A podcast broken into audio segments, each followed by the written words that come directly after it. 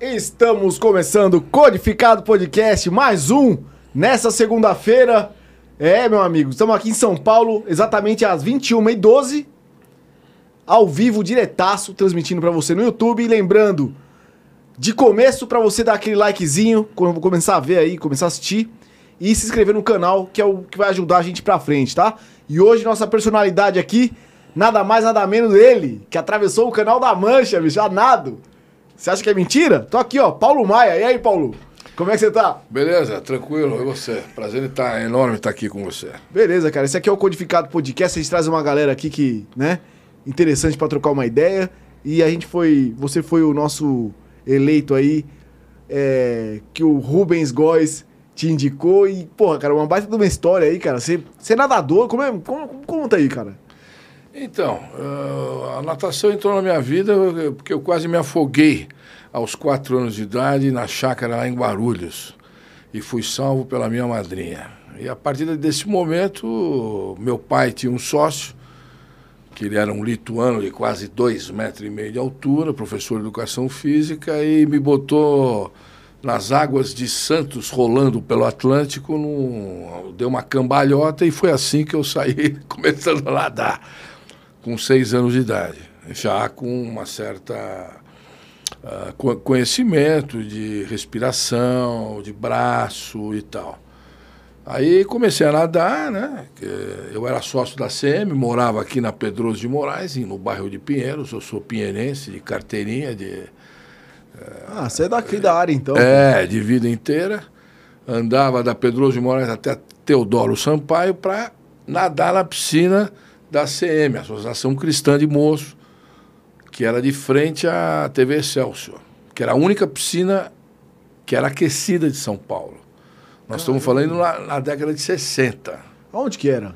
Fica ali na Rangel Pestana, na rua do Canal 9. Sei, sei. Ali aquele bar das putas, lembra? Aquele. é, né, que tinha o, o Cave, o Lalicorne, aquelas grandes Sim. boates da década de 60. E aí, bom, depois eu conheci um cara famoso sendo paquerado. Eu falei, que é isso, que é isso? Era um tal de italianinho lá de São Bernardo do Campo, tal de, de Gerry Adriani, já ouviu falar do Gerry Adriano, o italianinho?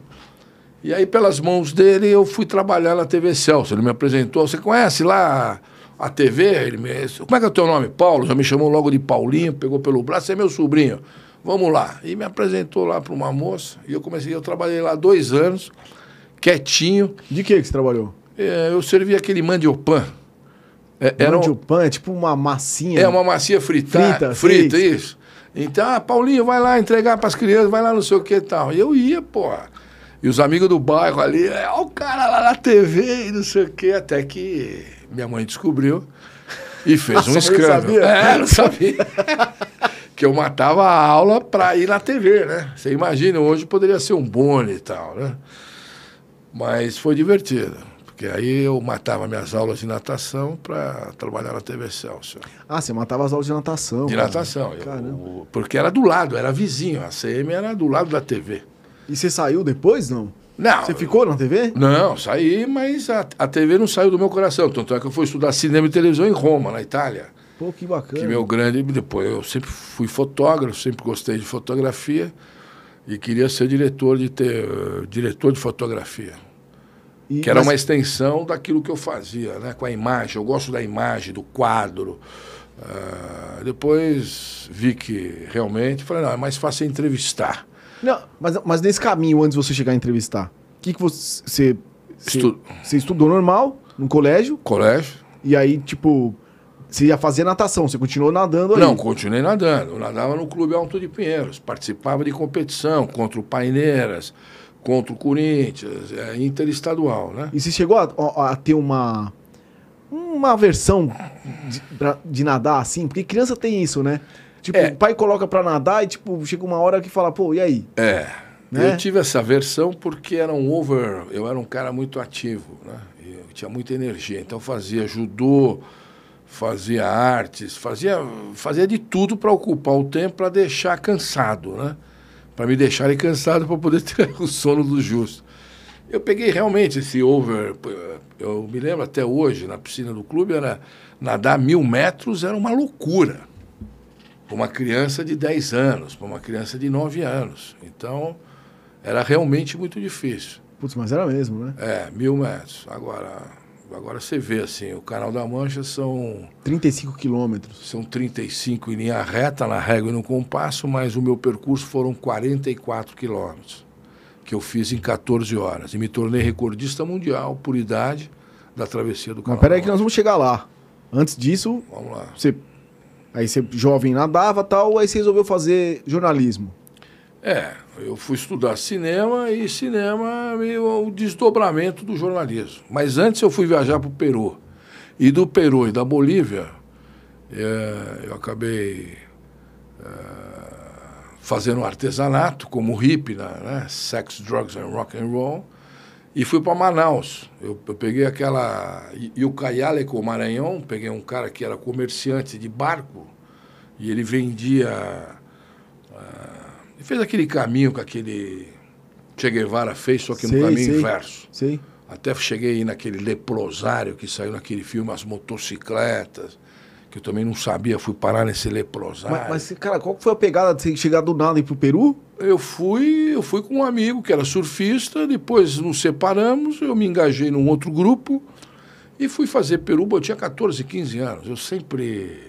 Caraca, é novão. É, sempre quis ser. Não, mas com autorização dos pais. Né? Ah, foi com autorização dos pais. É, que antigamente ia para Santos com autorização dos pais. E ainda mais viajar para o exterior. né? Fui de trem até até Corumbá e depois fui para Santa Cruz de la Sierra. E depois dei um rolê lá no Peru, Bolívia, e pegamos um, me engajei com outro, uma família, né? E acabei comprando umas, um, umas pedras, umas pedras assim peruanas e fiz colares e foi graças à venda desses colares ou desse na época hippie, né, de praça, de vender, os cabeludos, e tal que eu consegui comprar minha câmera fotográfica. Caraca, velho. Porque era tudo muito caro aqui em São Paulo, né? E lá era. Era Pô, isenção de imposto. Mas você já com 15 anos dessemido, né, cara? Foi para um outro país. É. E decidiu ficar. Tipo, o que aconteceu? Não quis mais voltar? Você falou, nem fudendo, vou ficar por aqui. Não, não, não, não, não. Eu voltei, mas eu comprei uma máquina fotográfica, que foi o passaporte para eu poder fazer minhas fotos, que era uma Nikon, na época era uma super máquina, era você tinha sua Hasselblad, né? Meu pai, aí meu pai já era fotógrafo, já curtia ah, fotografia. já tinha já é, eu, eu, uma experiência eu, em casa. É, eu revivi, agora peguei uns negativos junto com meu irmão, fomos lá na, procurar para poder fazer a reprodução das fotos. E realmente meu pai era um bom era um excelente fotógrafo, mas de Hasselblad. Hasselblad é aquela 4x4 que você olha aqui e filma ali. Ah, tá. Era diferente. É uns tripézinhos? Não, a Hasselblad era, é diferente dessa do olho, você olhava para baixo. Né? Ah, tá, tá, é, sei. É, Hasselblad. Acho que eu lembro. É aquela que, que, que levou o homem à lua. É 6x6. Ela, ela sai assim, um, tipo uma, uma sanfoninha assim pra frente? É, uma sanfoninha pra sei, frente. Sei, sei, é. sei. é a versão da sanfona grande, daquele fotógrafo lambi-lambi uhum. da praça, para uma coisa mais compacta. Pô, que legal. Aí você, cara, já se engajou no, na fotografia. É, eu tinha, eu tinha laboratório fotográfico em casa, né? Depois trabalhei na Cosmos Fotos. Isso com quantos anos? Com 14, 15. Pô, louco, cara. É. Depois, é, depois eu perdi meu pai, eu falei, puta, o que eu tô fazendo aqui? Aí fui pra Itália, fui... Você foi pra Itália com uns 16, 17? Não, com 18, 19. Eu arrumei uma bolsa de estudo, fui estudar cinema e televisão. Aí tive contato com Fellini, com Rossellini, uh, com Bertolucci, com e... grandes diretores de fotografia de cinema. Você era bom aluno? Ah, eu sempre fui um rebelde. É? Mas assim, um, um cara inovador, né? Mas curtia, você era um cara criativo? Criativo, é, criativo. Sempre gostei de professores bons, inteligentes e, e tal. E aí eu vi um caminho, né, eh, na Itália e fomos e conseguimos um estúdio em Cinecittà. Cinecittà é a cidade do cinema em Roma construído na década de 40 pelo, pelo Mussolini, fascista, e seria como se fosse uma USP, assim, é uma Vera Cruz, vai, vamos dizer. Vários estúdios, várias. Então você via, o Fellini estava filmando lá na Vevá, do lado do estúdio que eu estava que eu estava trabalhando. Então eu fiquei seduzido para conhecer o Giuseppe Rotuno, que é o diretor de fotografia do Fellini. Né? E eu queria falar com o Fellini. Que, porra, meu sonho, mas quem é você? Eu sou o Giovanotto, jornalista de Brasília, que vou estudante. E pá, pá, batiam as portas. Aí chegou num belo dia, eu acabei entrando numa porta e vi o Fellini e eu. Fiquei uma hora conversando com ele. E depois de cinco anos, a nossa conversa virou um filme. Pô, mas você já desenrolava o italiano ali, cara? É, porque eu já tinha morado. Eu, eu, eu estudei aqui na casa de Dante, né? Na, eu estudei italiano aqui, oriundo de italiano, minha mãe é italiana, então. Ah, você já tem na família. Já. É, já desenvolveu. E né? como é que foi para você chegar na Itália com 20 anos, 18 anos, né? Não, eu, é engraçado, porque depois eu fui como empresário, como, sei lá, dono de pizzaria, e foi diferente. Assim, eu era, eu era assim, me sentia inferior, não que depois eu me sentia superior mas o italiano é imperador, né? Senta aqui, fica aqui, traga-me isso. E eu já não conseguia admitir esse tipo de coisa. Eu quero sentar nesse lugar. Não, você não vai sentar aqui nesse lugar. Então, assim, uh, foi difícil, né? Principalmente eu fui para Nápoles depois. Assim, quando, quando fiz... A primeira vez que você foi, você chegou em Roma? É, fiquei em Roma. Quanto tempo você ficou lá? Fiquei dois anos. Pô, direto em Roma? Como é que era Roma naquela época lá? Roma, eu peguei uma Roma com, com um movimento terrorista, Renato Curcio, Brigada Rossa, uh, eles queriam assassinar, então era muita violência, né? Então você via muito carabinieri, carabinieri seria a polícia deles, né? Uhum. Então você não tinha muito sossego, muita paz dentro. É uma cidade, Roma é uma cidade tipo Brasília, é a capital federal. E o italiano, ele é inconformado, né, por natureza derruba-se o ministro uh, cada dois meses, a cada três meses. No Japão, até esse último aí, primeiro-ministro, é, era derrubado, né? porque democracia roda, né? coligação de partidos, eles não se entendem muito, né? porque o italiano fala muito e realiza pouco. Os latinos falam muito e realiza pouco. Né? Essa é uma característica nossa. Né? É, o nosso direito ele vem do direito romano, de parlare, de parlare. Você pega hoje o Supremo Tribunal Federal, os caras estão em outro mundo. Eles falam uma outra linguagem, eles estão, são de outro planeta. Porque eles precisam falar bonito para inferiorizar a gente que aqui que não entende. Não dá para ser mais simples. E então essa foi minha experiência, né? Em Roma. Em Roma. Ah, e você foi para Nápoles depois? Nápoles eu, eu, eu, Nápoles era pior que Roma? Nossa, Nápoles. Eu fui depois que eu fiz o Canal da Mancha. Porque... Ah, você foi depois que foi um Canal da Mancha? É, né, eu só conhecia de Roma para cima. Itália Giù, Itália. É, como se fosse o Nordeste, né? Uhum. Seria uma. É um país mais poverino, mais uh, simples, uh, mais pobre, né? Do ponto de vista do desenvolvimento e tal, né? Então, e é um país que bate mais sol. Então, os tomates são feitos ali perto de Nápoles. A pizza parece que foi inventada em Nápoles. Então, tem toda uma história Nápoles. Só que Nápoles é uma cidade de malandros, né? Então, você já chega com o táxi lá te cobrando 20, 30 euros.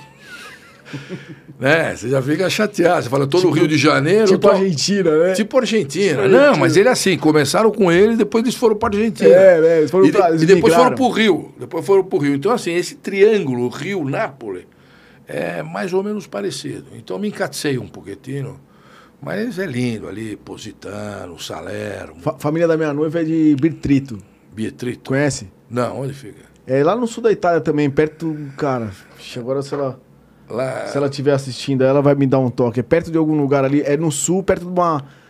É, caraca, como é... perto de Nápoles ali, hein? É. Esqueci Não, mas é lindo. Nápoles é lindo. Tem aquelas casebres. Eu comi muita pizza lá. Porque. E trouxe quase que um, uma mala cheia de livros. Né? De, de pizza? Não, de comida italiana, comida da campanha, comida. Os antepassos são muito bons, né?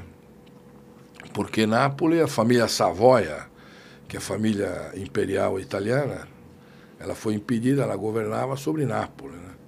Mas só que a cidade de Nápoles foi ocupada por vários reinos, por vários povos, gregos, visigotos, império bizantino, quer dizer, toda a Itália ela foi ocupada. Aí foi um tal de Cavour que fez a unificação italiana. Né? Então hoje a Itália é uma Itália unificada, mas ela é. O norte pensa de um jeito que é diferente do sul. Então é. é eles são muito individualistas, né? É, e fisicamente os caras são diferentes. São né? diferentes. Politicamente são diferentes. Tudo, Tudo, diferente. tudo, você, é. pega, você pega um nortista italiano, o cara é de olho azul, uh, sì, non chiamo parlare italiano, parle um pouco com, com accento francese, Francese, sabe? é. Então, assim, agora o outro já, é- já é escrachado, o lá do sul, né? Então, tem essa diversidade, né? Vamos, vamos dizer assim. E aí, Nápoles, então você foi depois do Canal da Mancha. É, Nápoles eu fui com a minha ex-mulher e foi muito legal. Ilha de Capri, Positano. Capri é uma cidade. É, é o lugar do mundo que você mais gosta? Não, olha, o que eu mais gosto, eu gosto da Polinésia. Ah, você chegou a Polinésia falou assim, o que é? Tahiti? É, Tahiti, Ilhas Cook, faz parte da Polinésia, dos povos da Polinésia. Começa com Havaí ao norte, depois vai descendo para Samoa. De Samoa, fechando o triângulo, Ilhas Cook, Marquise francesa, depois Tahiti, depois vai subindo Ilha da Páscoa aqui no Chile e sobe. Então isso se chama de Golden Triangle Polynesia, né? que seria o Triângulo da Polinésia. São povos incríveis, são hospitaleiros demais, adoram a água, adoram o mar. Esse Puta lugar, né, Os bicho? puta lugar paradisíaco, Nossa lindo, Senhora. lindo, lindo, mas assim as águas são cristalinas, turquesas, verdes, esmeraldas, palmeiras. Quer dizer, você contempla a natureza e contempla a água. E eu sou um apaixonado pelo, pela água. Tanto é que meu livro é Diário de um Aquaman, que é um, feito em forma de diário, conto como é que foi a travessia, tanto de, no Canal da Mancha quanto Gibraltar. Não sei se você sabe, mas eu também saí do sul da Espanha, fui até a África nado. Não sabia. É, fui nadando Caramba. mais com detalhe. Fui nadando lá dos golfinhos e das baleias. Que legal, Eu cara. não sabia que eu estava passando por esses adoráveis mamíferos. Cara, mas me explica aí. Aí você, novão, foi pra Itália, voltou. E, e aí? O que, que, que aconteceu, cara? Que você do nada foi fazer uma travessia no Canal da Mancha. É, depois eu fiquei sedentário, era fumante. Ah, Aí você, aí você foi trabalhar com o quê? Quando eu, quando eu dei meu giro pelo mundo, foram 20 anos de giro, dos 20 aos 30 e aos 40, quase 40. Você tirou uns aninhos sabáticos? Não, foram 20 anos. Trabalhando. Trabalhando, Tá, tá. como jornalista internacional. Pô, que legal. Eu trabalhava em eh, 25 jornais, fazendo reportagem, entrevista, Jornal Estado de São Paulo, Agência Estado, Jornal da Tarde, Jornal de Brasília, Diário do Maranhão. Estava no Brasil inteiro, em alguns jornais do exterior. Então, fazendo matérias tanto da Europa para o Brasil, mas depois eu falei, não, eu quero falar do mundo, eu quero escrever sobre o mundo. Eh, viajar o mundo inteiro pela alegria de ser brasileiro. Ah, era esse slogan? é, esse era meu... E, e você falava do quê? Falava do- da, da vida, do cotidiano do, do Tudo, povo? tudo, é? tudo, tudo. Desde o saquê eh, com música de Mozart, a fermentação le- levitava melhor, então teria uma outra classe o saquê, até Coroas no Exílio, uma série de reportagens que eu fiz sobre os reis que perderam a sua coroa, muitos impedidos de receber o sol do seu próprio país, como a família Savoia da Itália, então foram exilados pelo golpe, ou seja, pela decretação da República. Então, como é que vivem esses nobres que foram, que tinham joias imperiais e hoje são párias da história, né? São verdadeiros, são exilados, né? Então tive contato com essa gente toda e tal. Então tive contato com a família Romanov da Rússia. Então eles contam como é que foi os bolcheviques quando chegaram ao poder. É história viva, né? A família de Portugal, né? Você teve na Rússia? Tive na Rússia. Muito linda a Rússia. Sou apaixonado pela Rússia. Eu fiz aquela viagem Transiberiana, que está no meu terceiro livro. Qual que é essa? A Transiberiana é a maior estrada de ferro do mundo, feita pelo Stalin. São 10 mil quilômetros. Caraca, velho. Então você faz toda a Sibéria. Pra você ter uma ideia, a Rússia é o, país, é o maior país do mundo. E ela tem quatro timetables. Ela tem quatro fusos, né? Porque ela é espichada assim, né? Como se fosse um hambúrguer, assim, né? E espichada. O Brasil é vertical. A Rússia é horizontal. Então, a, e a Sibéria é como se fosse a Amazônia deles. É riquíssima. né? É. A Amazônia nossa é 50% do nosso território. Né? E é intacta. Você tem o aquífero amazônico, tá cheio de água doce, por isso que os caras tão loucos. Você tem o aquífero Guarani aqui embaixo, né? que você pega aqui todo o sul, reserva, reserva de água potável, água doce. E o Brasil é muito rico né? de água, de sistema O- hídrico. a, a história, falavam que os romanos, na época que eles começaram a dominar o império, ele foi acabando por causa da Sibéria, né? Eles não conseguiam chegar até o outro lado porque se perderam, acho que no Sibéria ou na China. Agora eu não lembro. Os romanos, você sabe que a nossa língua, né, o português, todo mundo falava latim, que era a linguagem dos nobres, ali da cavalaria, do major para cima, né? E o português, digamos, era a rebarba da rebarba, o francês era a rebarba, era a mistura, era o melanger, o espanhol também, e era é, o pessoal, nós vai, nós fica, esse nós vai, nós fica, era dos soldados romanos que quando invadia, por exemplo, você pega algumas cidades inglesas, como Bar, a cidade de banho, é tudo feito pelo Império Romano. Os romanos tinham aqueles bars de, de sauna e tinha todo o sistema eh, de, eh, de água que, que passava por debaixo. Você pega todo o sistema de esgoto, de, de canalização de água, no sul de Paris ou debaixo de Roma, meu, é uma coisa de, de dois mil anos, de três mil anos, que até hoje existe. Ah, é impressionante. Impressionante. Impressionante. Eu, quando eu fui pra Itália, fiquei impressionado com a, a estrutura, né, cara, de tudo. Você vai pro Louvre, Roma tá lá inteira, né? o Louvre, né? Você sabe que Paris é a cidade mais, mais visitada do mundo? Paris. É. cara, que Paris é impressionante. Não, também, não. Paris, a cidade de Paris. La Ville de la Lumière, Que é, que é o Paris ali. que é Paris. Onde tem Louvre, tem o... Onde tem o Louvre, A Eiffel. A. Eiffel e, e tudo mais. É, aí você Cidade fala, de "Puxa, Luz." Cidade de Luz. É, mas por que isso? Tem alguma coisa a ver? Falo, não, o Brasil recebe 5 milhões de turistas, barra ano. Oh, que beleza, 5 milhões, um país... Não é nada. Paris recebe 88 milhões, meu caro Jefferson, barra ano.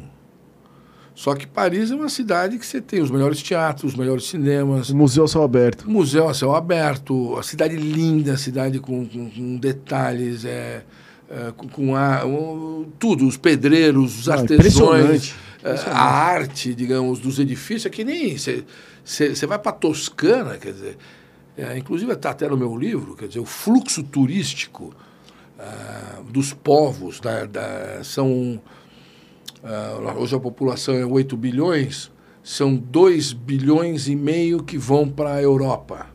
E para as Américas são 750 milhões, nesse trânsito de interpaíses, intercontinentais.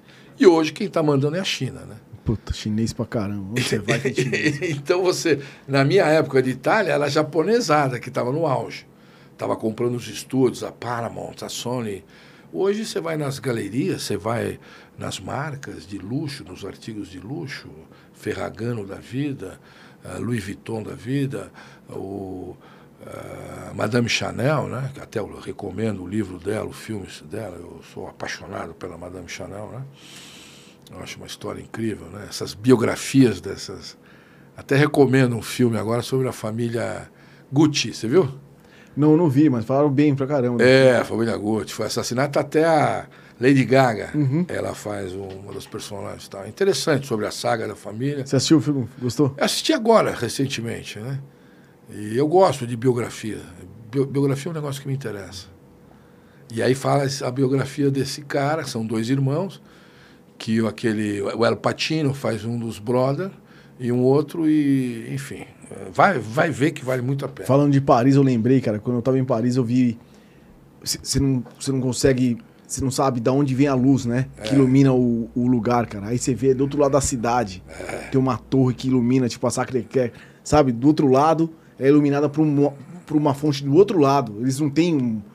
É impressionante, né? É impressionante. Cara, é impressionante. Tanto é que a pandemia e o terrorismo, quando estava o terrorismo, ele quebrou o, o- porque o turismo, o turismo hoje representa 88 trilhões de dólares.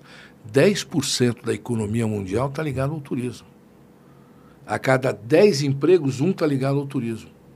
Só que Paris vive do turismo.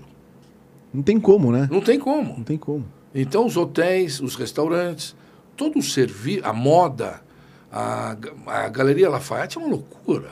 Né? Quer dizer, você tem hoje só chinês que compram, sai com aquelas, aqueles pacotes e tal. Só que mudou o quadro, né? Puta, eu fui passar o Réveillon, hein, cara? A Você virada, de, a virada de ano, achando que ia ser um máximo. O que, que você achou? Uma bosta. Uma Por quê?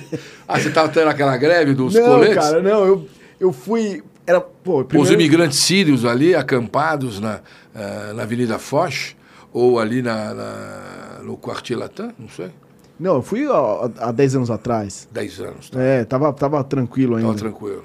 Só que, tá- só que antes do, da virada, os caras começam a proibir a entrada de bebida, não pode ter fogos, não pode ter um monte de coisa. E aí quando eu saí do metrô, que o metrô é gratuito no dia, né, cara? Vem toda aquela galera de fora pra dentro, né? Pra Champs-Élysées. Champs-Élysées. Bicho, É, não acontece nada, um frio do caramba, e na hora de voltar, todo mundo, cara, espremendo no, no metrô. Bicho, Programa de índio, vai. programa de índio. Programa de índio. como a gente diz aqui em São Paulo. Por né? causa de uma. Por causa de uma. A Laura mandou aqui, ó. Província de Bari. Bari. Bitrito, ah, é. Bitrito. Ju, Bari. Tem bons vinhos em Bari, tem um azeite muito bom em Bari. Ah, é? Qual o nome? Você precisa passar, ah, cara. tem, não, porque Bari é caminho. Eu fui para Medjugorje. Já ouviu falar de Medjugorje? Não. Medjugorje é onde seis videntes disseram ter visto a Virgem Maria, a mãe de Jesus Cristo. Fica na Iugoslávia, que é um centro de peregrinação cristã no mundo inteiro. Então eu fui lá fazer reportagem. Putz, que legal. hein, É, é Pô, vi- você rodou pra é, caramba. hein, rodei, é. Peguei a Costa Dálmata e tal. Aí cruzei o Adriático. Aí, não, mas foi loucura, que eu fui no dia 24, fui dormindo no chão. Eu vim de Milão até Roma, dormindo no chão. Os caras pisando em cima de mim, porque eu queria... Porque minha avó é freira, foi freira. Meu, meu avô tirou ela da...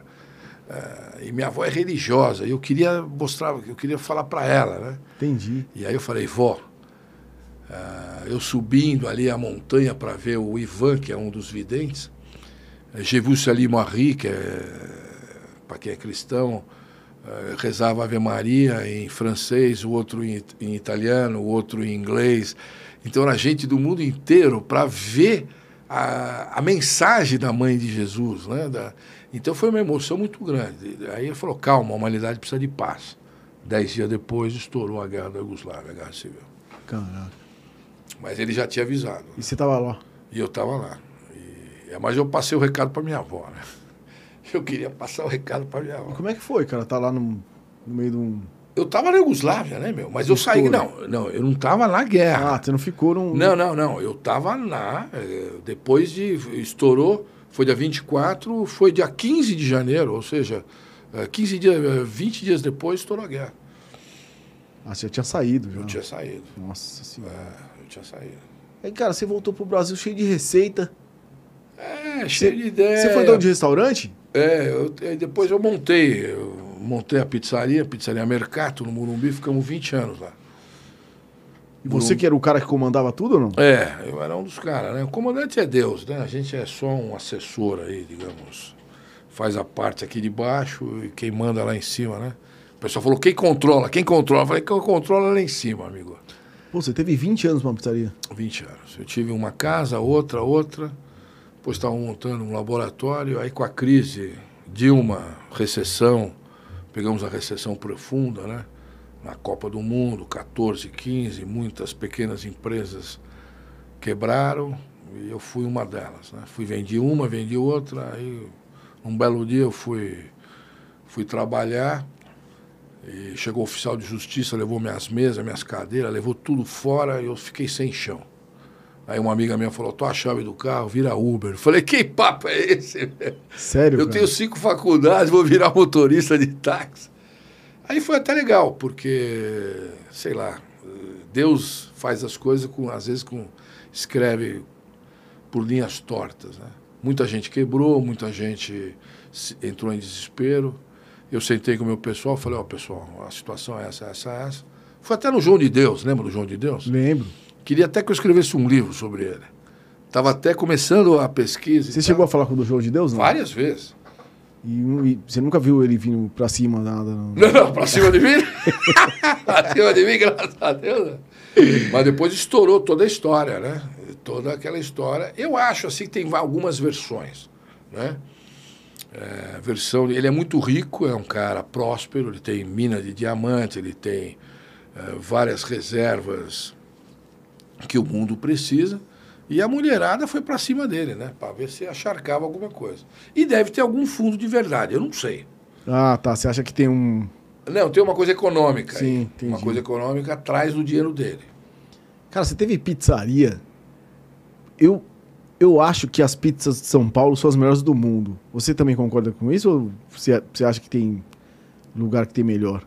Eu acho que tem escolas e escolas, né? O Brasil é uma fusão de raças a grande qualidade do povo brasileiro é essa fusão de raças. Você não pode falar assim que é. O que, que, é um, que, que é uma fusão de raça? É árabe com judeu, é judeu com, com cristão, é visigodo com. É?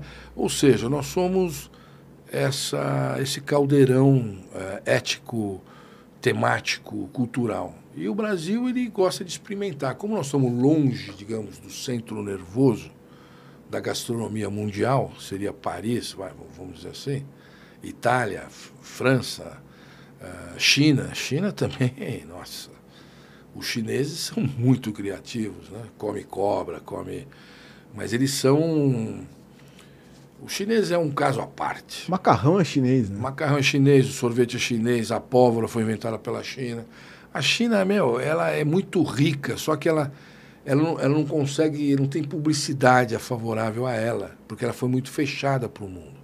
Quando o Nixon, o, o George Bush pai, estamos falando de política, estamos falando de geopolítica, hein? Não, pode mandar. Pô. Pode mandar? Você, pô, lógico, você é, é o cara. Não, eu gosto, eu gosto porque eu estou achando que vai ter uma nova ordem mundial, o dólar está baixo, tá certo? Hoje em dia o, o Putin está comprando uh, os povos, o Putin está vendendo o, o petróleo dele, o gás dele, com rubro, coisa que não se fazia. E o, e o Biden está dando um tiro no pé. Ele inventou essa guerra, coitada da Ucrânia, que foi usada como bode expiatório. Né? Para quê? Porque ele vai ter eleições agora nos Estados Unidos e ele está em popularidade baixíssima. Então, uma guerra mobiliza o povo americano.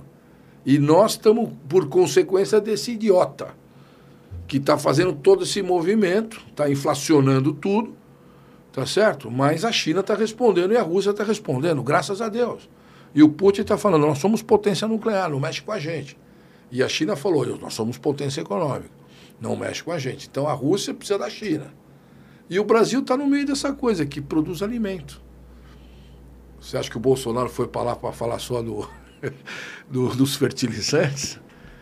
Ah, ele foi falar do, do... É, da geopolítica toda, né, meu? O negócio, porque vai vir uma nova moeda. O dólar tá, porque, bom, enfim, é bem mais embaixo, né? Mas é um tema que eu gosto, a geopolítica. E o. E, e qual a pizza boa para você? Já estou perguntando, já que você trabalhou Ah, voltando, tempo. voltando. Então, estamos falando das várias escolas de pizza, né? Eu gosto da escola napolitana, né? É, ela é muito restrita. Eu gosto da massa de fermentação lenta, que é a escola que você deixa a massa 48 horas, 72 horas, ela, ela fica mais palatável. Essa é a famosa fermentação natural? É, a fermentação natural. Né? E essas são as escolas. Depois você tem a escola norte-americana, a pizza de Chicago, a pizza de Nova York, a pizza frita, enfim. Só que a qualidade dos recheios só no Brasil. você pega hoje Pizza de carne seca não existe em lugar nenhum. Pelo- né? o Brasil faz de tudo, catupiry, que invenção é essa? Né? Meu Deus do céu. Pizza doce com chocolate, depois põe lá MM. Não, é um negócio assim. Mas é o brasileiro, o brasileiro precisa da base. E aí ele inventa a base, a partir da base. O brasileiro ama, né, essas coisas. Né? base... Adora, adora. Diversidade. E, o, e aí depois da pizzaria, cara, você tava andando. Quanto, quanto tempo você ficou em pizzaria? 20 anos? 20 anos, 20 anos. Duas E- décadas. E foi daí que você. Qual foi a ideia de você fazer uma travessia, cara? É, porque na verdade eu peguei, eu tive um infarto aos 39 para 40, com a pressão ah, da vida de empresário, meu filho tinha acabado de nascer, eu estava fumando muito, né? E, e, essa coisa de, de você ser empresário no Brasil não é fácil. Né? É, não é um leão por dia, mas a gente é muito hostilizado. Né? O ambiente brasileiro para negócio é muito ruim. Pega o ranking de 0 a 200 dos países que, que dão mais afago, que dão mais aconchego, que tratam melhor. Porque nós vamos gerar dinheiro, nós vamos gerar desenvolvimento, vamos gerar imposto, vamos gerar trabalho para as pessoas. A gente põe o nosso na reta, né? E, puta, é uma loucura, né? Os caras põem impedimento de crédito, banco não, não chega, uh, as leis trabalhistas, as leis sanitárias, é tudo falando não para você fazer. Mas nós fomos enfrentando pouco a pouco. Eu nem ligava para isso, eu queria fazer comida para os meus amigos, na verdade. Né? Falei, senta aí, vamos fazer comida. E comecei, não tinha nem problema. Eu, tinha seis meses, não aceitava cartão de crédito. Eu mesmo fazia as entregas.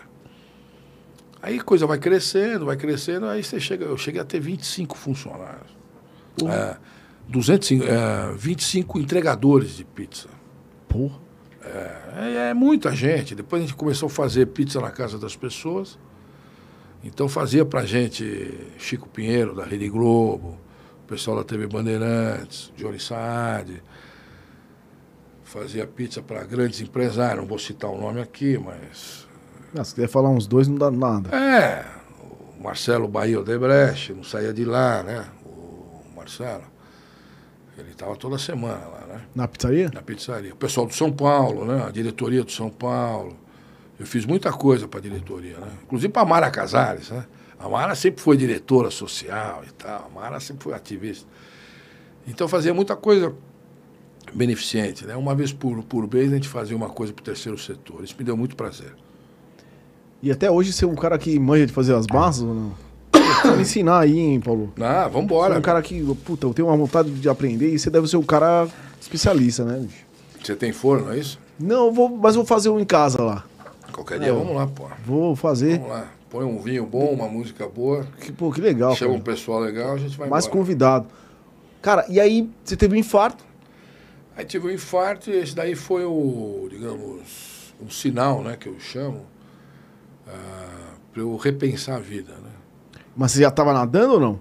Não, não estava nadando. Você estava só na vida louca de empresário. De, louca de empresário. Isso significa que você trabalhar, o dia tem que ter 48 horas. Aí eu comecei a repensar minha vida e falei, não, vou voltar a nadar, fazer meu esporte da infância e da juventude, que era a natação.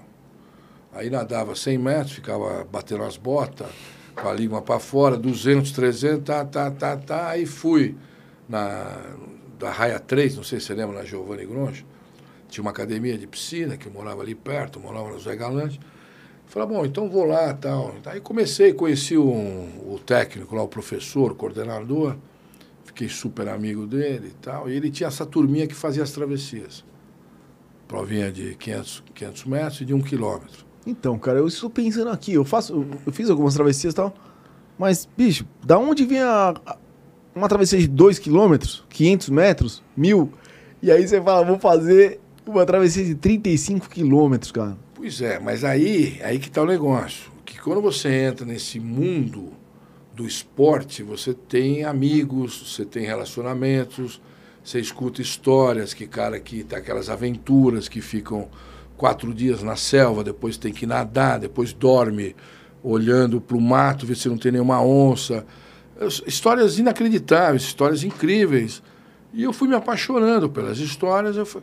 E, e, aí tinha uma provinha chamada 14 bis, que sai uh, da base aérea do Guarujá e vai serpenteando a Mata Atlântica até chegar em Bertioga, que dá 25 km. Bom, 25 km para 32 km, que é o Canal da Mancha, a diferença é pouca. Tá ali. Tá ali. Pra quem nada, tá ali. Tá ali. Mas eu demorei sete horas para fazer essa. Foi minha primeira longa travessia. Essa da, da 14 bis. Aí bateu o sininho. Falei, puxa vida, se a diferença é de 7 km, falei, pô, Canal da Mancha é ali do lado. Aí eu contratei um camarada chamado Igor de Souza, que hoje é meu técnico. que é a maior autoridade do Canal da Mancha que tem, talvez, no mundo. Ele bateu e voltou o Canal da Mancha, se tornou recordista mundial, ganhou um Rolex, ganhou um, um diamante, está no, no, no, no, no Grau of Hall dos nadadores mundiais em, em uh, Fort Lauderdale, em, em Miami, Estados Unidos. É, é um, é um, é um, ele fez o circuito Napoli-Capri, que dá 40 km também, que é lindo, que é outra. E ele, trabalhou, ele fez, sempre fez o circuito mundial, de travessias de 30 quilômetros, de 40, de nadar num lago no Canadá. E, e, é, é, dinheiro, 10 mil dólares, 15 mil dólares, e, enfim, pagava-se pagava -se bem. A luva, a bolsa, como se fala. Né? E foi esse cara que eu entreguei praticamente minha vida, né? E comecei fazendo um treininho de base, tá? Fui indo, fui indo, puta, meu. Fiz as periodizações necessárias lá. Meu, eu nadava é, 100 tiros de 100 metros na piscina do Ibirapuera, 10 km, junto com o Glauco. O Glauco é um, nosso, um dos 20 caras melhores do Brasil, da América do Sul. Até hoje ele nada muito. O Glauco fazia em um minuto, cada 100 metros. Só que o Glauco tinha 30 anos.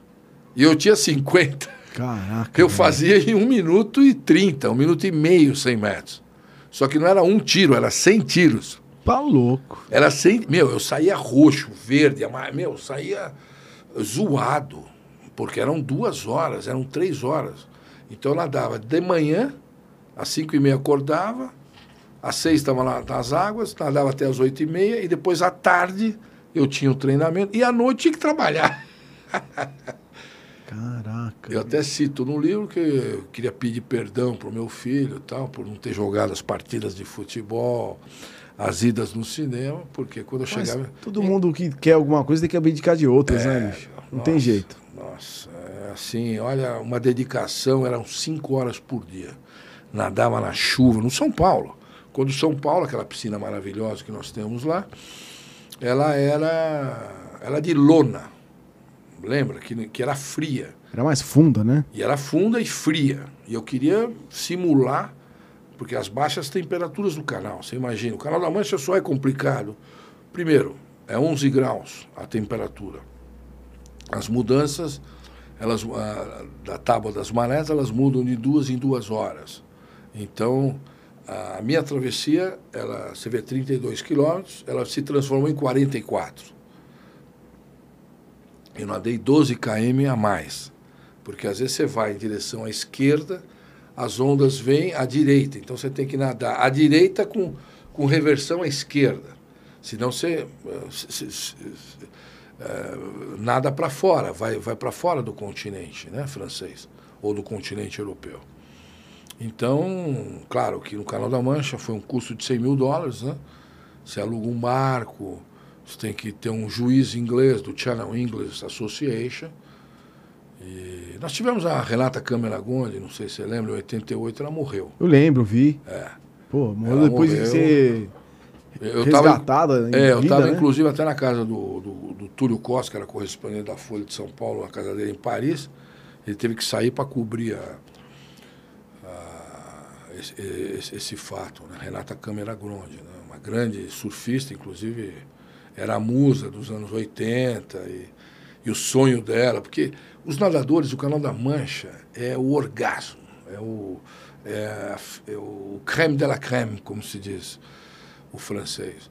Porque pelas dificuldades, é o Everest, né? Então uhum. a temperatura é baixa, é, tem muita alga no meio do caminho, é o maior tráfego de navios do mundo, ou seja, a cada, a, a cada três minutos passa um bichão. Um, um bichão quer dizer um petroleiro, navio. um navio enorme. Você tem o porto de Ostende, no, na Bélgica, Amsterdã e Rotterdam, e você tem o Mar do Norte, né, que são os navios petroleiros que vêm da, da, da Noruega. Né? E essas águas geladas, não tem problema ver uns riscos de barbatana, não, cara? Não, barbatana é hipotermia, né? Quer dizer, a, as, as pessoas têm muita cãibra. Por isso que eu tinha que simular com o técnico, meu técnico o Igor, eu saía às duas horas da manhã de São Paulo e ia para a represa, uh, aquela represa que fica na estrada de Anchieta, onde tem a Sabesp, o sindicato dos metalúrgicos ali, que tem a prainha, Não é Guarapiranga, não, né? Não, não, não é Guarapiranga, é a outra. É a Sei, Billings, sei, a sei, Billings. Billings. Nadava na Billings, às três da manhã. Ele pegava o barquinho, amarrava no meu coisa e chicote no cara. E frio, mas um frio de E rachar. você no pelo. No pelo. Para quê? Para simular, para você, pra você trabalhar o medo, para a gente trabalhar a ansiedade, como administrar o medo, o que, que é o medo, a noite, a escuridão, ah, o teu vazio interno. Então, eh, porque o maior inimigo é a gente mesmo, que a gente cria os monstros, a gente cria os demônios, né? Então, só que você tem que estar em confronto, sai fora, você tem que falar com o Tico e com o Teco para muito difícil, né? é difícil mental, é um trabalho mental muito grande. Né? Por isso que a PNL, Programação Neurolinguística, e a física quântica, ela ajuda muito. Você limpar o- as coisas, né? Pô, aí você foi lá, chegou no dia da travessia e botou pra dentro, pulou do barco.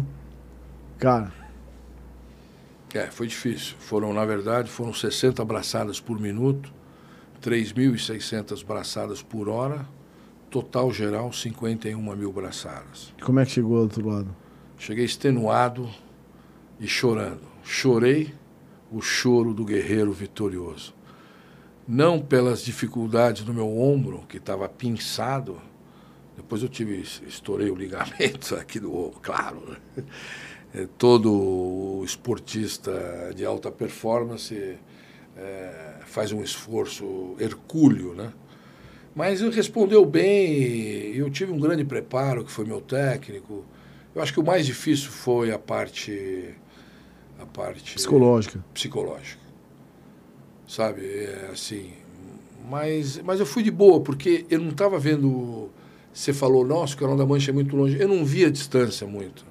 Eu não trabalhei a dificuldade. Você estava concentrado na sua performance. É, eu estava concentrado na minha performance.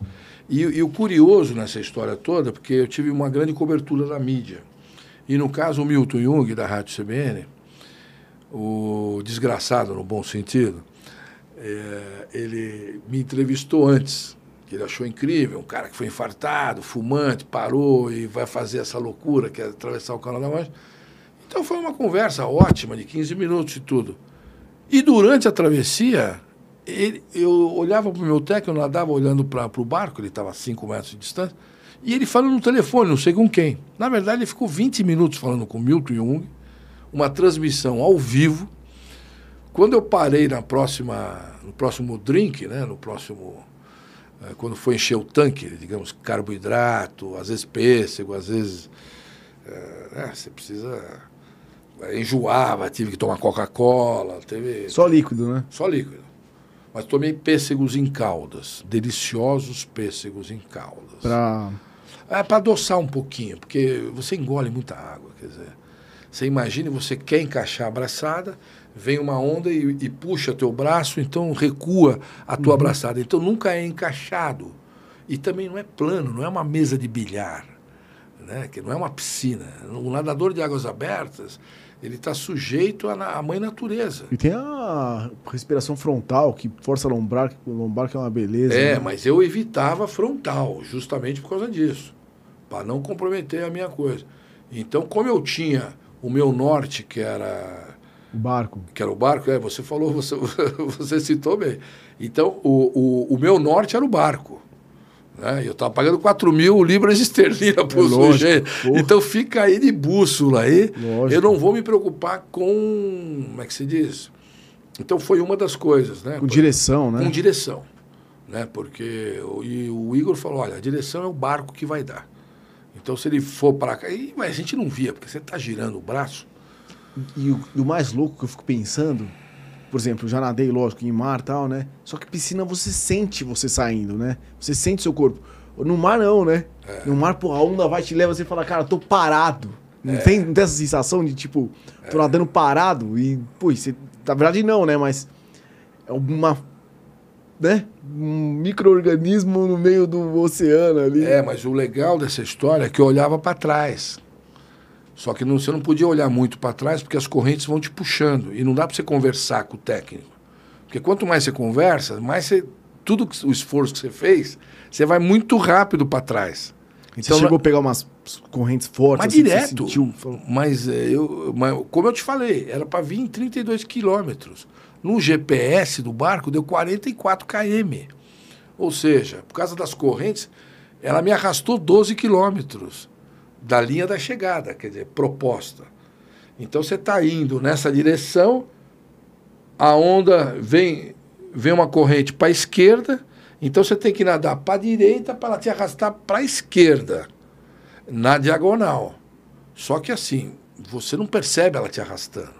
Ela é sutil, ela é mágica, ela, ela, ela vai arrastando. É, e, e é uma imensidão arrastando, né? É. Não é uma linha, né? Que você é um- fala, opa, né? É, ela não, eu estou me sentindo afogado. Não, Isso. ela é sutil, porque está gelado, né? E tem gente que se apavora. Ah, o curioso, engraçado, foi que nesse ano de 2007 foram 250 nadadores, vindo de 50 diferentes países. Um mexicano, um indiano, um colombiano, um russo. hã? Só 25 lograram o êxito. Caramba, cara. Então você vê, né? Você foi o cara.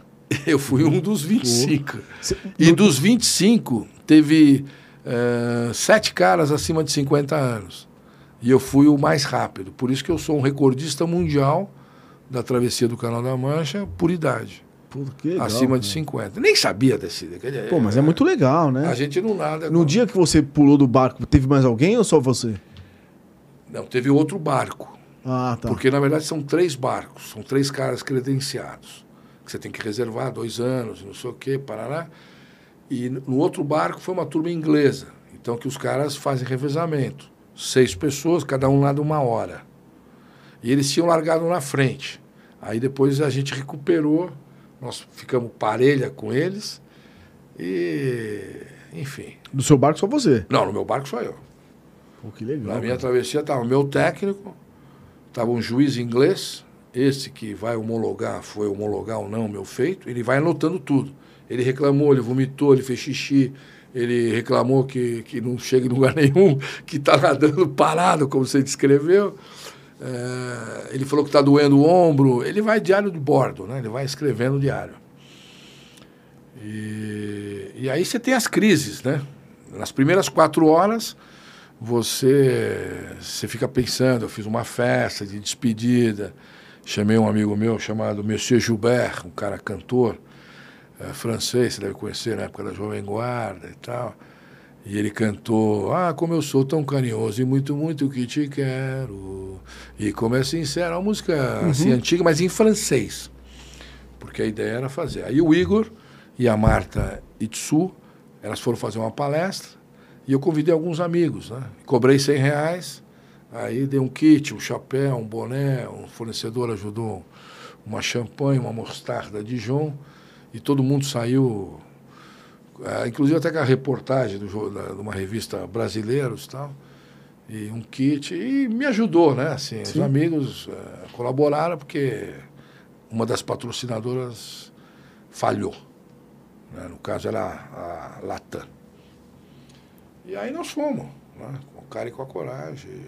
E aí, fi- aí eu fiquei, digamos, umas quatro horas lembrando dos amigos, do incentivo. Você fica nesse, nesse romance, é, uma espécie de déjà vu com, teu, com a tua história, pass- com os momentos agradáveis, né? É que precisa disso, né? Você precisa disso. é. É, eu, eu acho que você é a sua adaptação nas quatro horas ali. Eu tô, É. tô longe de ter feito alguma coisa assim, mas eu imagino que você precisa disso. Esse né? conforto, É, essa é solidariedade, isso. esse vai, Paulão, vai dar certo, eh, essa história toda, sabe? Então, isso tudo eh, se mexeu comigo, mexeu com. com- Depois das quatro até a décima, é só dor. Era dor. O que, que eu estou fazendo aqui? Eu estou ganhando um milhão de dólares, dois milhões, que loucura. Que... Aí eu caí na real. Mas não tem aquela coisa de, porra, cara, tem um barco aqui, tem uma galera por mim, tem um nego me filmando. Não, Não, não, não. Só teve isso depois da entrevista do Milton Jung. Ah, Quando eu soube que era o Milton Jung, a partir das sete horas, aí que eu falei, cara, o Brasil inteiro, esse cara é da rádio, ele é super famoso, ele é um cara é líder de audiência, ele é fudido, ele, ele ancora há mais de 23 anos, tem cinco melhores, melhor prêmio. Ele é gaúcho, mas se deu super bem em São Paulo, né? Ele fica quatro horas no ar, você imagina você segurar quatro horas. pô. Ele é a Cássia, da Cássia Godoy. E, e- e no filé mignon da rádio, né? Que é 6 horas da manhã. E vai até às 10. Caramba. Eu falei, caceta, meu. E era no Dia Mundial do Sem, ah, do sem Carro. Lembra? Lembro, acho que eu lembro. E falei, mas o que, que você conversou com esse tal do Milton Jung? Ele falou, é, um empresário paulista, Paulo Maia, deixou seu patinete, olha como ele descreveu, sua prancha de surf e seu carrinho de rolemã na garagem. Como é o dia mundial do, do sem carro, ninguém podia andar de carro. O que, que ele fez? Ele saiu lá de Dover e foi nadando até a França, como se fosse atravessar, comprar uma bisnaga de pão na padaria do outro lado. Mas, cara, quando, quando eu escutei essa história, eu ri tanto. E é engraçado, né? Como a alegria ela transforma a sua dor, né? Puta, que bacana, hein, cara. Por isso que num dos meus livros eu, eu encontro o Wellington Nogueira aqui, que é o Doutores da Alegria.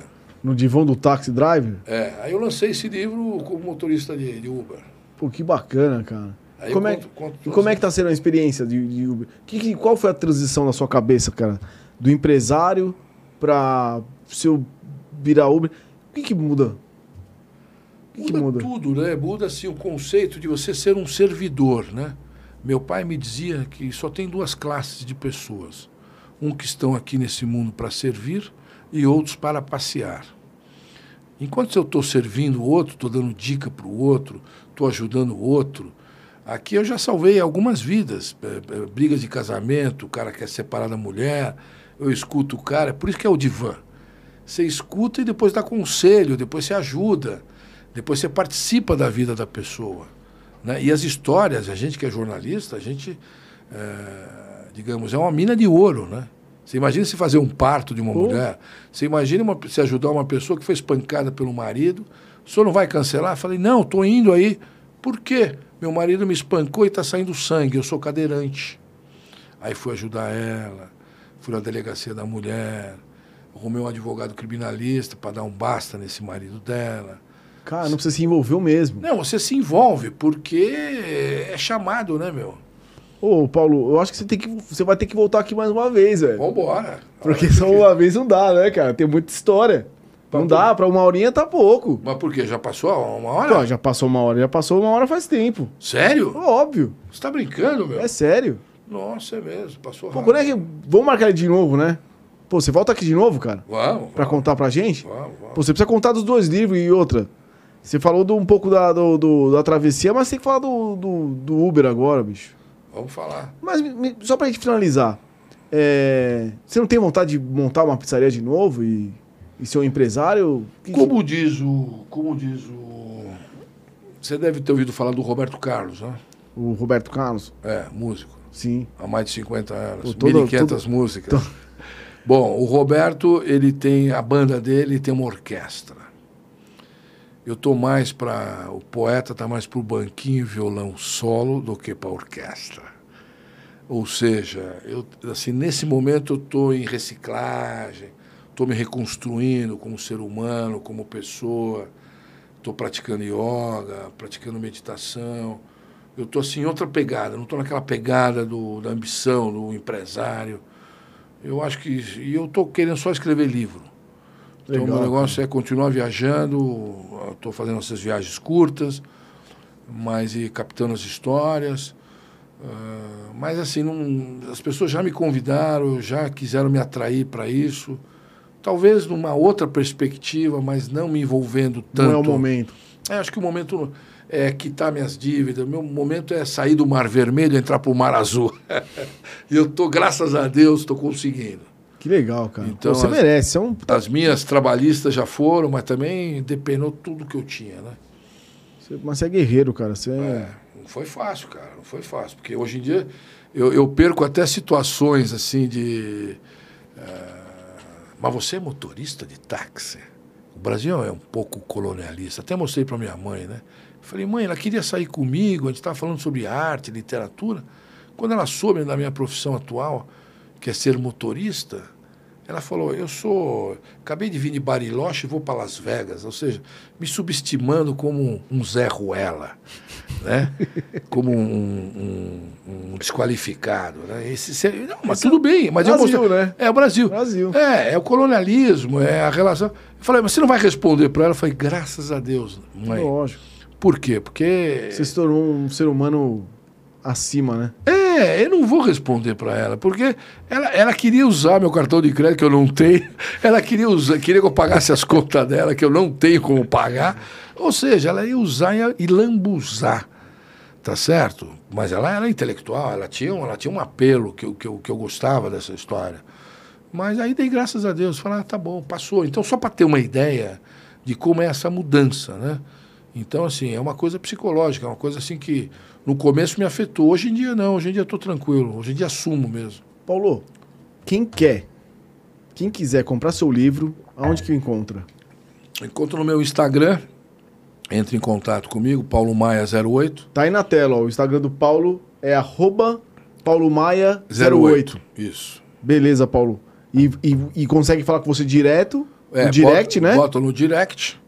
E aí a gente estuda a logística, eu vou entregar, deposita aqui, ali, acolá, tranquilo, isso aí fica sossegado. Pô, que legal, cara. Pô, bacana mesmo. E, bicho, de verdade, não é papo de, de programinha, não. Você vai ter que voltar aqui pra gente conversar mais. Vamos, vamos sim. Porque aí, um aí no próximo, bicho, eu vou. E não vai demorar muito, não. Dá, né? Vamos marcar ele próximo mês aí pra gente voltar e você contar mais, cara. Que agora você vai ter que contar todas do do divão do Taxi Driver e falar da outra também travessia que você fez, né, bicho? Ah, é, de Gibraltar. E, cara, e um cara que tem a história igual a sua e viajado igual você é, cara, não dá pra falar pouco. Você é um cara muito 10, foi muito legal. Estouramos um pouquinho nosso tempo. Bicho, espero que você aceite de novo o nosso convite aí pra voltar. Cara, você é 10 mesmo. Com prazer. E Estamos você aí. continua nadando, né? Treinando. Continuo nadando. Hoje, hoje eu nadei 2 km. É, eu estou nadando no mar, uma vez por semana eu me torno príncipe, né? É mesmo? Estou fazendo aplicação de ozônio. Já ouviu falar do ozonioterapia? Não. Que é bem legal. Depois a gente pode falar no próximo capítulo. Que legal. O ozônio ele trabalha muito com a imunidade. Aumenta a imunidade. Que Até... horas que você vai treinar em São Paulo? Cedo? Puta, os horários são.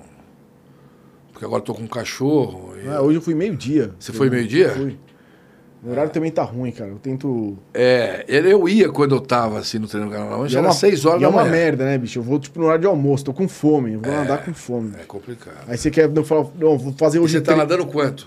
Eu, hoje eu nadei pouco, nadei um e meio. Um e meio. Pouco, é. Bicho, eu vou, às vezes eu chego lá e falo assim, eu vou nadar três. Aí nado dois. Às vezes eu chego e falo assim, pô, vou nadar dois. Mas você tem algum, alguém que te treina ou você que tira? Não, eu faço meus treinos mesmo. Ah, você faz é, seus treinos? faço meus treinos. E você já fez algumas travessias aí? Fiz, fiz travessia, fiz o Guarujá, fiz... Guarujá. É, eu tava nadando bem. Tava nadando bem, assim. Eu ia treinar, eu tava focadinho. Mas agora mesmo, bicho. É, precisa voltar o foco, né? É, precisa o foco por é. Você sabe mais do que eu, né, cara? Por nadar você precisa ter um foco. E esses circuitos aí é interessante por causa do foco. Mas você sabe que eu fui num. Num você vai com quem? Com o Igor? Não, cara, eu fui. O japonês? Não, a última vez que eu fui, eu fui no. Mares. Fui no do Guarujá e Seada, que é o Gaivotas. Ah, Gaivotas, o japonês. É japonês, é. Japonês. E, cara, saí de casa às 5 da manhã pra chegar lá. Tipo, não, nem foi 5, foi 6 pra chegar lá na hora. O cara tem que aquecer, aqueci. Fiz o de 2. Fiz dois? É, fiz dois. Fiz o de 2 quilômetros. Fui, fui até bem no dia, mas. Foi bem? Fui bem. Pegou uma medalhinha? Peguei. Troféu? Não, não, não, não. É, porque a, a tua idade é muito competitividade. É, né? porra, os caras. Eu fui campeão pelo japonês, pelo Gaivotas, três anos consecutivos, nadando pelo São Paulo, 3 km. É. Que, que, que, na verdade, quem, eu fui que. Quem que era treinador do São Paulo na época que tava lá? Era ne, Nemete, né? Memete, a Adriana. Adriana. Adriana. A Adriana. Ruiva, a Ruiva. Isso.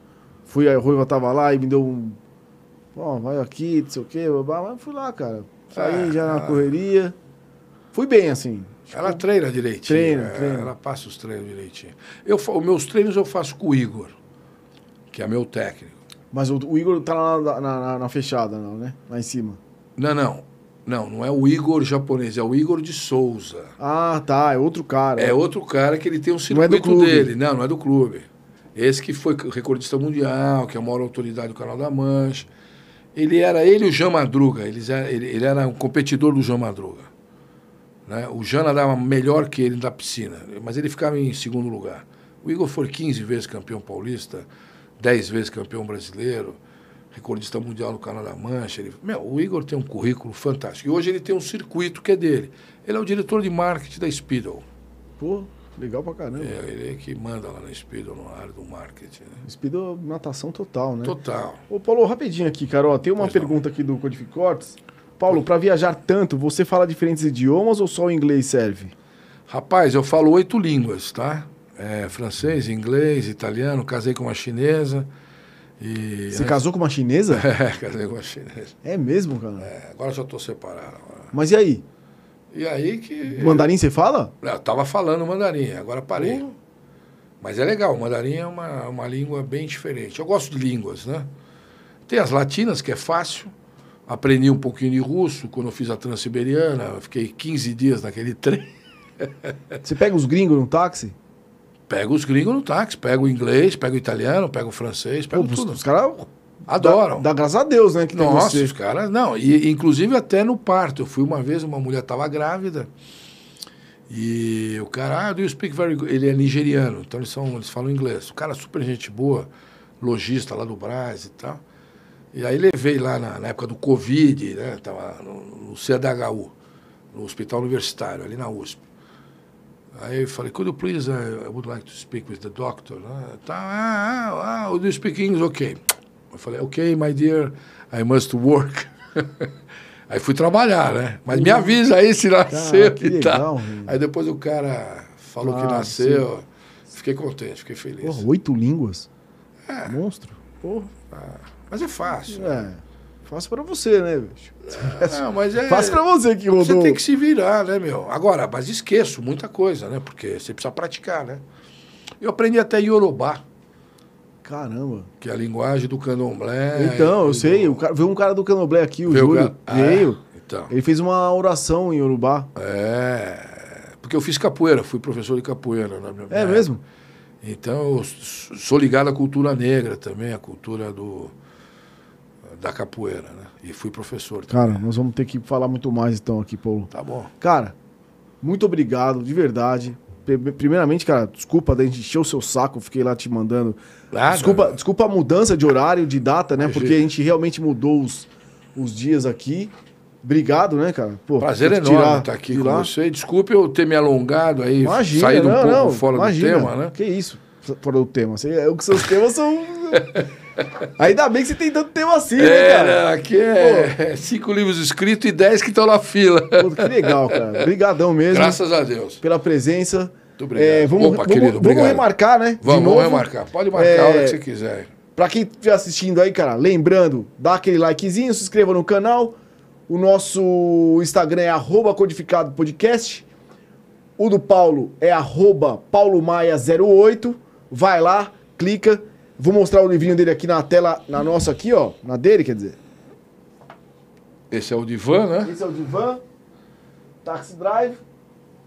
E esse é o diário de um Aquaman. É possível mudar de vida? Espumante, excedentário, infartado, aos 50 anos, atravessou a nado o Canal da Mancha, Estreito de Gibraltar. É, meu amigo, aqui, ó. Não é pra qualquer um, não.